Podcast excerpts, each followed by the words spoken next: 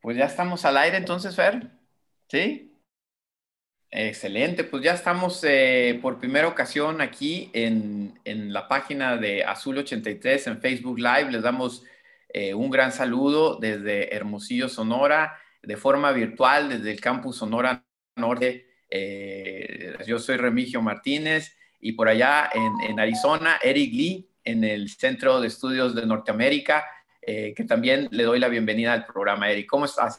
Muy bien, muchas gracias, Remigio, y, buenas tardes a todos.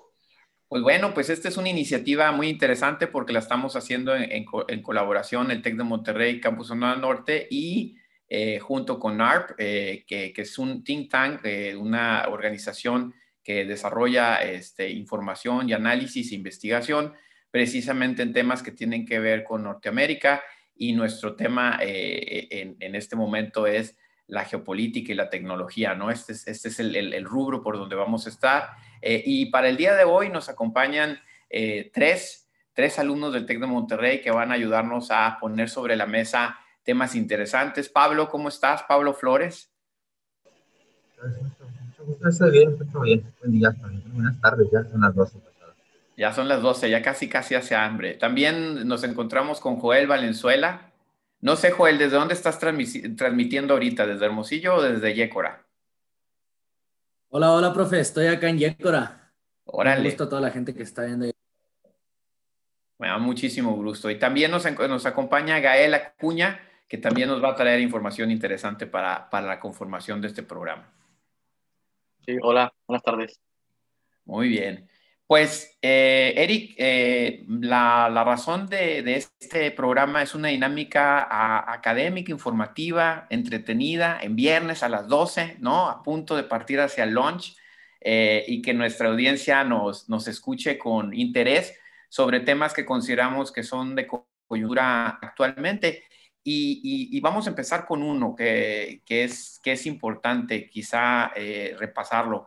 Y Joel es el que nos trajo este tema a, la mesa y tiene que ver pues con la nueva administración en Estados Unidos, en tu país, Eric, eh, con Joe Biden y Kamala Harris, que eh, han hecho eh, un tema importante del nuevo tema migratorio. Joel, ¿qué es, ¿qué es lo que nos puedes compartir? Bueno, profe, empezando con el gobierno de Joe Biden para reformar el sistema de migración, es que su estrategia se, se planta o se planea en una premisa básica que dice que es más seguro, es más fuerte y más próspero, con un sistema de migración justa y ordenado que da la bienvenida a todos los migrantes, ¿no? También en, en, este, en esta nueva reforma busca mantener unidas a las familias y permitir tanto a los migrantes recién llegados como a las personas que han vivido en Estados Unidos durante generaciones a, contribuir más ampliamente en la sociedad estadounidense. Muy bien, Joel. ¿Qué opinas, Eric? ¿Quieres iniciar con, con, algún comentario de este tema que no es cualquier tema en Estados Unidos, el tema migratorio y, y si mal no recordamos, un tema de mucho color para la administración pasada de Donald Trump, el famoso muro fronterizo, ¿no? Eh, ¿Cómo se observa esta, esta discurso que quizás se traslade en una, en una iniciativa próximamente?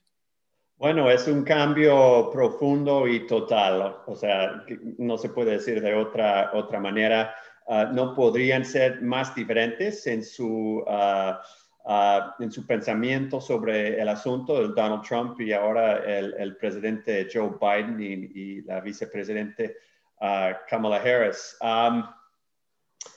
Estamos viendo que, o sea, la migración en Estados Unidos se, se, se administra por, por, tres niveles, ¿no? Por, por, reglas, por el ejecutivo, el propio ejecutivo, executive branch, el presidente y el gabinete, sus dependencias, tienen sus propias reglas, ¿no?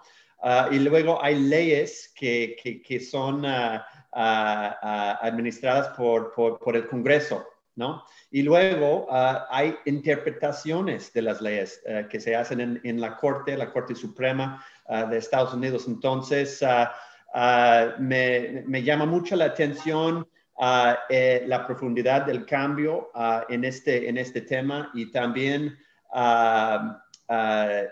que el, poder de la burocracia, Remigio, el poder del Departamento de, Seguro Interno, Homeland Security, ah, que se formó después del 11 de septiembre de 2001 y, todavía vivimos en la sombra de esa creación, de esa monstruo, ese monstruo burocrático, ¿no? Entonces, que, que, administra la migración en este país. Sí, porque de pronto la migración se convirtió en un tema, eh, después del 11 de septiembre se convirtió en un tema pues, de seguridad nacional, no solamente burocrático o procedimental, se convirtió en un tema sensible. Recordaremos que eh, en 2006, si mal no recuerdo, fueron las primeras eh, iniciativas para hacer estas nuevas muros o vallas fronterizas, ¿no? Desde la administración de George Bush y que empezaran a marcar que la frontera entre México y Estados Unidos iba a ser más difícil de administrar a pesar de eh, todos los buenos tiempos que había dado a partir del inicio del, Tratado de Libre Comercio. Entonces el tema migratorio se convirtió en un tema eh, de seguridad, eh, quizá naturalmente, quizá lamentablemente. las discusiones entre ambas administraciones mexicanas y norteamericanas colapsaron en el tema de la reforma migratoria, recordaremos con, con Bush y con Fox en aquel momento. Y en adelante, pues ya no, no pudo haber un diálogo constructivo porque las tensiones, la guerra y finalmente quizá la puntilla, la crisis del 2008, Eric, ¿no? En Estados Unidos económica eh, desata, ¿no? Desata ahora sí un discurso mm, más complicado eh, para prosperar políticamente en el tema migratorio. Entonces, no creo que esté tan fácil todavía eh, actualmente.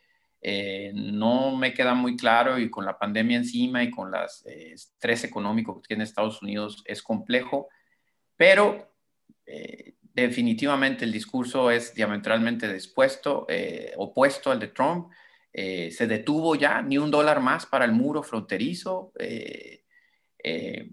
no veo yo eh, todavía eh, una reacción negativa a esas decisiones. Eso es bueno, creo yo. Eh, y otra cosa que yo creo que Joel, Gael y, Pablo están deseosos de saber, pues para cuándo van a abrir la frontera, pues para cruzar legalmente a los Estados Unidos, que ese es un tema bien, bien complicado y que todo el mundo me, me lo pregunta a mí, y yo solamente como adivino, casi casi como adivinar el, el, peso contra el dólar todos los días es casi una adivinanza. ¿Tú qué, cómo, cómo la ves? Este, la posibilidad de la apertura de la frontera a, tiempos mm, eh, más normales? Ah, no lo veo ah, en el futuro cercano. Desafortunadamente, uh, Remigio y, Gael, Joel y, Pablo, yo creo que va a estar cerrado, cerrada la frontera hasta, hasta que tengamos, hasta que apliquemos más, más vacunas de este lado y que estemos más seguros de, de la salud pública en las comunidades fronterizas y, los estados fronterizos. Entonces, ah, ese hecho del cierre de la frontera nunca se ha hecho en la historia. Es, un, es, un, es una especie de experimento ah, en las políticas públicas. Ah, yo creo que ha, impactado muchísimo a las comunidades fronterizas, a, los, a, los mexicanos que están acostumbrados a, venir aquí a Estados Unidos para estar con sus familias, para ir de compras y, de vacaciones. por supuesto, todavía puedes volar a Estados Unidos. Está, eh, está, caro, por supuesto, y, pero no puedes cruzar si no eres ciudadano norteamericano, si no eres dual citizen, ciudadano de Estados Unidos y México o si no tienes permiso especial como, como trabajador esencial. si nada más tienes tu, tu, tu le llamamos, le llamamos la MICA, ¿no? the Border Crossing Card, como le, le, llaman en el eh, Departamento de Estado. si nada más tienes ese, esa tarjeta, no puedes cruzar todo, todavía pero yo veo hasta, tal vez hasta junio o julio. Junio, o julio, ¿no? Eh, que coincide con lo que se anuncia de que las vacunas estarán abiertas para la población general, quizá para esas fechas en Estados Unidos. Aquí en México la vacunación pues lleva completamente otro ritmo y quizá vale la pena discutir eso más en, en otro programa. Pues bueno, ese es nuestro primer eh, tema este, que vimos, ¿no? Porque es un tema interesante. Gracias, Joel, por traerlo a la mesa en el, en el tema de la migración. Y no sé si nuestra productora Fernanda nos va a dar un break o nos vamos a ir derecho así. ¿Puedes, puedes hablar, Fer?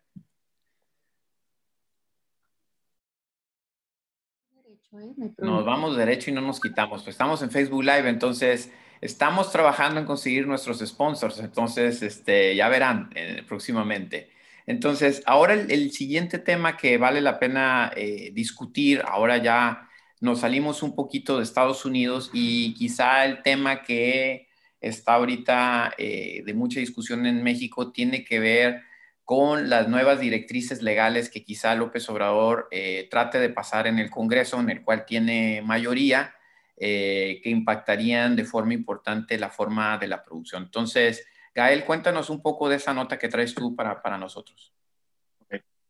Después de meses de que AMLO, Andrés Manuel, haya decidido tomar o eh, enfocarse en esta idea de la reforma energética, mm, dio el paso importante a a llevarlo a los legisladores y con esta desea o quiere que se apruebe que las plantas productoras mexicanas como la CPE, que es una planta paraestatal, tenga preferencia ante otras plantas eléctricas que pueden ser internacionales o, o, privadas.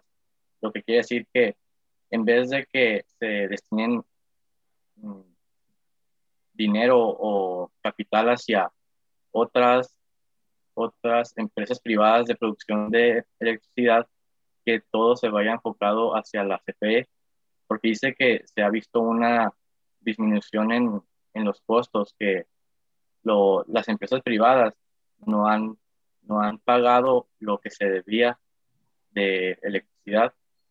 Lo que nos quiere a decir que, que hay como una corrupción dentro de esto y lo que quiere AMLO es eh, despachar estos, estas empresas privadas de México para que todo, toda la red nacional de electricidad vaya enfocada hacia la CFE, que la CFE sea la, la encargada de distribuir energía en todo el país. Pues, pues bueno, este, Eric, ¿qué onda? Eh, ¿Cómo se ve desde el exterior eh, el que se cambien, eh, la posibilidad de que se cambien las, las reglas en un sector tan importante eh, como es el energético en México, ¿no? Pues aquí de este lado yo veo, uh, la gente está viendo ese posible, esa posible, ese posible cambio con muchísima preocupación, ¿no? O sea, dentro del sector privado, eh, en, el sector energético ah, en Estados Unidos y Canadá se entiende ah, al, mercado petrolero y de gas natural en América del Norte como un solo mercado. así, así lo ven los expertos dentro del, del sector privado en este país. México, Canadá, Estados Unidos, un solo, un solo mercado en cuestiones de, energía. Ahora bien, ya sabemos todos que es, un poco, eh, está un poco más complicado el, asunto con, la historia energética que, eh, eh, muy particular que tiene México. especialmente, en particularmente estamos viendo con, con mucha preocupación a esta iniciativa contra, en contra de las ah, compañías ah, de energía renovable. O sea, eso, México iba muy avanzado en cuestiones, en años pasados, en cuestiones de energía renovable y de, leyes sobre uh, pensamientos sobre el cambio climático. entonces, estamos viendo un cambio bastante grande en, en, en todas esas políticas, ¿no? Entonces, ah, de hecho, Texas ah, es un, como estado petrolero, también ah, e, es muy, muy fuerte en cuestiones de energía renovable. O sea, Texas provee toda su energía renovable por medio de, fuentes de viento. Entonces, el, viento siempre corre en, en Texas. Entonces, ah, son, ah, son muy buenos para eso. Entonces, muchas de las compañías de energía más importantes de este país están, tienen su, su sede en, en Houston o, Dallas, la mayoría en Houston, pero muchas compañías de energía renovable también con sede en Texas están viendo esta situación en México con bastante preocupación. Yo, yo, creo que se ha convertido en, un tema suficientemente importante. Yo sé, hay muchas aristas, ¿no? Pero eh, entendería que Estados Unidos está y su administración están preocupadas de, de, otro tipo de problemas, ¿no? O sea, en este momento, o sea, hay, hay, hay prioridades de problemas. Pero en términos regionales eh, del repensamiento de esta zona eh, de libre comercio en este bloque regional, eh, donde hoy se percibe a México como invitado incómodo, ¿no? Porque así nos lo hizo sentir Trump, ¿no? y que ha sido utilizado eficazmente eh, políticamente el presidente mexicano lo ha utilizado precisamente porque él tiene una convicción nacionalista eh, de desconfianza sobre eh, la colaboración. Ojo, todo esto aderezado de principalmente de denuncias de abusos o de corrupción en estos contratos. habría que señalarlo, ¿no? El presidente ha sido más que entrar de fondo al tema de, cambio climático o de soberanía energética, realmente lo que él denuncia es abusos en los contratos, ¿no? Y eh, quizá también eh, una hoja de balance en Pemex muy compleja, ¿no? Una, hoja de balance en Pemex muy complicada, donde eh, pues, él no, no entiende por qué no utilizar combustible o combustible de Pemex para producir energía, dejando atrás eh, objetivos globales o desafíos globales más importantes, donde pareciera que se empiezan a enderezar de nueva cuenta las voces con la entrada otra vez de Estados Unidos al Acuerdo de París. Eh, no sé, pero la discusión ambiental en México está completamente desaparecida aquí en nuestro país, ¿no? Es, es, algo muy estudiado en nuestro TEC, en el campus, pero no es un tópico nacional. Entonces, el tópico nacional es eh, muy de eh, de, intercambio de cosas, ¿no? ¿Qué me sale más barato y qué le sale más barato a la gente, ¿no? Y dos, los abusos, ¿no? Los abusos que existen en la mente de las personas o quizá en la realidad sobre empresas extranjeras en el país. Entonces, es una narrativa bien fuerte, eh, bien compleja, pero creo que ha alcanzado el nivel de discusión eh, nacional mucho más amplio, ¿no? Eh, y quizá el, el, alcance de discusión internacional mucho más amplio. Y quizá brinco rápidamente a la siguiente nota que nos trae Pablo, que tiene que ver con el apagón tejano, que no pudo haber aparecido en un momento más, eh, pues no sé, inoportuno, oportuno. A ver, Pablo, ¿qué nos cuentas del apagón tejano? Bueno, pues primero que nada, este fue un acontecimiento que se dio este lunes 15 de febrero. Se estima que fue aproximadamente entre las 6 y 7 de la mañana hubo una consecuencia, bueno, unas causas del caso de este apagón fueron las oleadas de frío producidas por el vértice polar que se presentó tanto en Estados Unidos y afectó también las, la parte norte de México. Este vórtice dejó temperaturas extremas de menos 20 grados centígrados en el estado de Texas, consecuencias del suministro de gas natural además de la electricidad que se estaba solicitando por parte de Texas. Esto tuvo un efecto en México debido a que la dependencia de gas que tenemos por parte a lo que se produce en Estados Unidos es aproximadamente el 60% de nuestro consumo eléctrico, además del aumento del precio de este mismo gas como consecuencia de esta demanda, generó entonces que el país tuviera ciertos efectos como fueron los cortes em, consecutivos de la energía, afectando alrededor de 4.766.000 personas se desvió además, se hizo hincapié a lo que se señaló en el tema anterior, a lo que fue la presencia de la CFE como un corporativo independiente de las, de las empresas privadas. Por otro lado, también esas consecuencias se arrastraron durante aproximadamente tres días. Por ejemplo, el martes 16 de febrero se afectó a 23 estados con estos cortes de energía rotativos que se señalaron como aleatorios. Además de que por consecuencia de estos cortes de energía se vieron afectados aproximadamente 3.2 millones de personas para este día, adicional a los que ya tenía anteriormente. Se presentaron además unas pérdidas estimadas de unos 2.700 millones de dólares las empresas públicas y privadas, y también se dieron algunos cortes en cuanto al personal de algunas fábricas o manufactureras, debido a que tuvieron que ajustar a estos horarios de cortes. Seguido de esto, en el último día en el que se presentaron estos cortes, el miércoles 17 de febrero, durante la mañanera, el presidente Andrés Manuel López Obrador señaló que esto podría verse una continuación durante tres días, señalando que no se podría, verse, no se podría resolver hasta al menos los fines de semana. Sin embargo, para la tarde de ese mismo día, se, señaló que se recuperó el 100% de la, de la generación de energía aquí en México, debido a que la CFE contrató o compró cuatro barcos de gases productores de gas natural para solucionar esta problemática. Pues ¿Qué? ¿No? O sea, el, apagón tejano tiene una gran discusión acá en, Estados Unidos por la, digo, por, dos motivos quizá. Entonces, a ver, platícanos, eh, porque acá hizo chuza en México.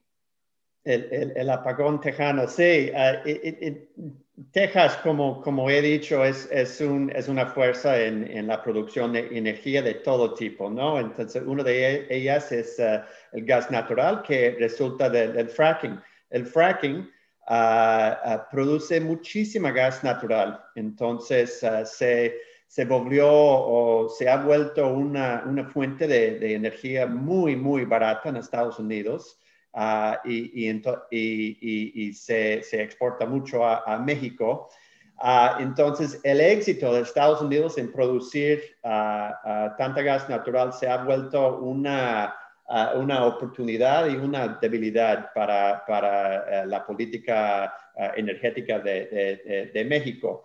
Um, es curioso, la, el, el, otro estado que produce, otro estado que produce bastante gas natural eh, es Dakota del Norte y es quizás el estado más frío ah, que, de, que, Estados Unidos. Eh, la infraestructura que tienen en Dakota del Norte ah, ya está hecha, ah, ya está hecha para, para, para, el frío. En Texas no, o sea, Texas no es un estado tan frío. Entonces, este tema de infraestructura Ah, lamentablemente no fue, ah, se decía que, durante la administración de Donald Trump iba a ser una prioridad nacional y no se hizo uh, gran cosa. Desafortunadamente fue una, una excelente oportunidad para Donald Trump, que siempre se quejaba del estado de los aeropuertos de, de Estados Unidos, de toda la infraestructura, el rezago en infraestructura que tenemos. Entonces, esta cuestión e, es, una cuestión de, la, ah, la, fuerza del mercado de, o de, la producción de gas natural en Estados Unidos y la debilidad de nuestra infraestructura ah, ah, que, que, tenemos. bueno, sí, así lo dejo. De, entrada, ¿no? Eh, eh, y, te digo que hace chus aquí en México porque precisamente en esta discusión de, la, de, la, reforma energética, que es lo que se entiende es fortalecer a la CFE, darle prioridad, eh, reducir eh, los compromisos eh, con generadores privados de energía, hacer un cambio de reglas importantes, pues viene esto y afecta a México también, ¿no? Entonces afecta a la producción en la frontera de forma dramática, drástica, afecta a la población. Todavía ayer circulaba un comunicado de la presidencia, apaga un foco de las 6 a las 12 eh, de la noche, imagínate, ¿no? O sea, eh, para tratar de evitar este, más cortes este, energéticos. Como bien lo menciona Pablo, salvo Sinaloa, Sonora, Baja California y Baja Sur, todos los demás estados tuvieron algún tipo de afectación de grande a menor. Entonces, ya te imaginarás que aquí en México, pues la discusión se voltea, de cuenta que todo el mundo volteó a decir, ¿por qué le compramos tanto gas natural a Estados Unidos teniendo gas natural en México? ¿No? Entonces, definitivamente es un tema muy complejo que otra vez demuestra estas dinámicas geopolíticas y nacionales, porque habrás de saber, pues aparte del combustóleo, recientemente nos informábamos aquí, eh, que México compró cierto carbón ruso, ¿no? Este, para echar a andar este, ciertas plantas de generación de energía aquí. Entonces, mm, complicado. Y nuevamente el tema de cambio climático, que quizá es el culprit, ¿no? Original de todo esto que está pasando, mm. eh, pasa de lado eh, en la discusión mexicana. Entonces, el problemita aquí es que definitivamente el gobierno de México no tiene y no ha tenido eh, el acceso eh, o la oportunidad como país de desarrollar tecnología como el fracking eficiente que se tiene en Estados Unidos. Y por mucho tiempo el precio del, gas natural, eh, y seguramente en unos días más el precio del gas natural, se vuelve imposible competir contra esos precios, pues se vuelve imposible. Entonces, ojalá que esto pase del mal rato e invite a las administraciones mexicanas y norteamericanas a volver a repensar en que estamos juntos en el, en, el, en el barco, ¿no? O sea, sobre todo si nosotros, así como tú lo mencionas, si se contempla un solo mercado, pues bueno, parte de los yacimientos mexicanos están en ese mercado, ¿no? Y creo que es eh, más que justo que así como Texas debió haber invertido más en redundancia de su planta productiva de, de, de gas, eh, pues México también debió haber eh, hecho lo propio para desarrollar eh, su, dotación de gas, a pesar de que no fuese necesariamente competitivo. Pero pues son, son las discusiones que, que, se están dando ahorita en este momento, creo que en uno de los temas más trascendentes en los últimos días. No vemos comunicados de alto nivel, no sé si viste tú, Eric, salvo la secretaria de Economía de México, Tatiana Cloutier, que le echó una llamada a la ex embajadora mexicana Roberta Jacobson, que es, eh, creo que una eh, funcionaria de alto nivel ahí en la administración de Biden, pero no tiene un puesto eh, ejecutivo, por así decirlo, o al menos así lo entiendo yo. ¿Qué viste de eso? O sea, le falta, quizá le falta nivel a la, a la comunicación. sería, pues, el presidente Biden ya declaró un estado de emergencia en Texas, entonces, pero sí están Ah, monitoreando la situación en México también. Es, la, es el momento perfecto ah, para lanzar, un plan de infraestructura de América del, Norte. O sea, o sea, es el momento perfecto para ese tipo de, acercamiento entre los dos presidentes que hacía mucha falta. Yo creo que ah, no empezaron bien, como todos sabemos. empezaron, no empezaron con el pie derecho.